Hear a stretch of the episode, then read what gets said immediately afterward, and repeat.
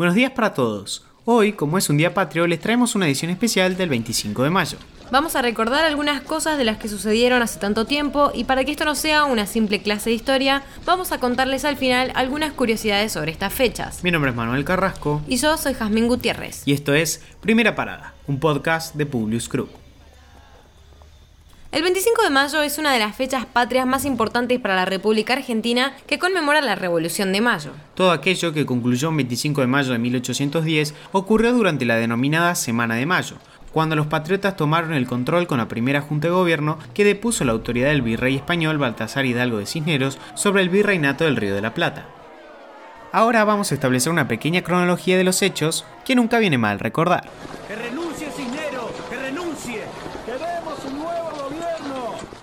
El 18 de mayo, el virrey Cisneros solicitó al pueblo del virreinato que se mantuviera fiel a la corona española, que por entonces era atacada por las invasiones napoleónicas.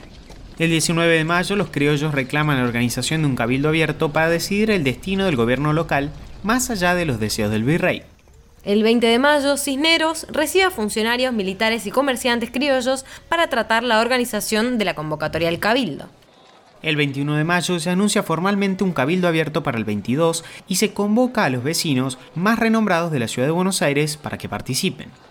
El 22 de mayo comienzan las deliberaciones y gana la moción para que Cisneros abandone el poder absoluto. El 23 de mayo, el Cabildo formó una junta de gobierno y Cisneros fue ungido presidente, pero la decisión fue ampliamente rechazada por los patriotas. El 24 de mayo los ciudadanos criticaron la decisión de mantener a Cisneros en el esquema de poder y redoblaron la presión sobre el cabildo abierto. La protesta desencadenó en la renuncia de todos los miembros de la Junta del 23 de mayo.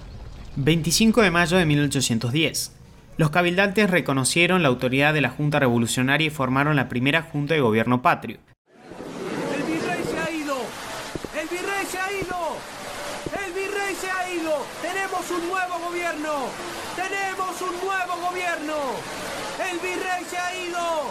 ¡Tenemos un nuevo gobierno! ¡Tenemos un nuevo gobierno! ¿Sabías que la primera junta estuvo integrada por algunos miembros extranjeros? Tres de ellos no habían nacido dentro de los límites del país. Cornelio Saavedra nació en Hacienda de la Fombera, Potosí, lo que hoy conocemos como Bolivia, mientras que Domingo Mateo y Juan Larrea eran españoles oriundos de Cataluña. Otro dato curioso que vamos a contarte hoy es sobre los gastos del cabildo abierto. Entre tanta inflación y crisis que pasamos como país, hoy vas a conocer cuánto gastaron allá por 1810 aquellos que nos dieron la oportunidad de conformar un gobierno propio. En su libro 1810, el historiador Felipe Piña comparte una curiosa lista registrada en las actas de las deliberaciones del Cabildo Abierto respecto a los gastos que tuvo el mismo. En total se gastaron 521 pesos. Algunos de los productos consumidos fueron 2 pesos en chocolates, 13 libras de bizcochos, 6 libras de velas, 16 botellas de vino, 73 pesos se pagaron al fondero por el catering de los días 23 y 25 y 12 pesos en fletes y traslados. Para sumar otras curiosidades, sabemos que entre las comidas más típicas de estas fechas están el locro y las empanadas, pero ahora vamos a contarles cuáles eran las comidas más tradicionales para aquella semana de mayo de 1810. La gastronomía incluía comidas como puchero, carbonada, sábalo frito o guisado, empanadas con carne o pichones, asado de vaca y locro. Muchas comidas llevaban carne, ya que el ganado era cimarrón y tenía escaso costo o nulo. Siendo un poco más en los platos dulces y los postres, lo más habituales eran la mazamorra, arroz con leche, yema quemada, torrejas y pastelitos con dulce de membrillo o batata. El vino que solemos consumir más en la noche era algo más del almuerzo y las famosas tertulias se pasaban con tortitas, mate y chocolate caliente.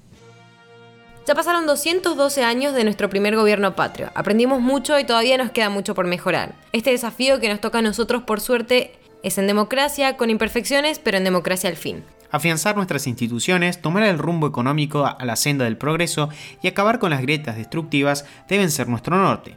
Argentina y los argentinos tienen mucho que aportar al mundo y qué mejor que inspirarnos en fechas como hoy para encauzarnos en nuestros objetivos. Con esto los despedimos por hoy. Gracias por escucharnos. Te pedimos que compartas nuestro podcast a tus amigos para que podamos seguir creciendo y llevando nuestras noticias a todos. Envíanos tus comentarios o sugerencias en nuestro Instagram, Pulius-Group. Los esperamos mañana en el próximo episodio de Primera Parada. Que tengan un muy buen día.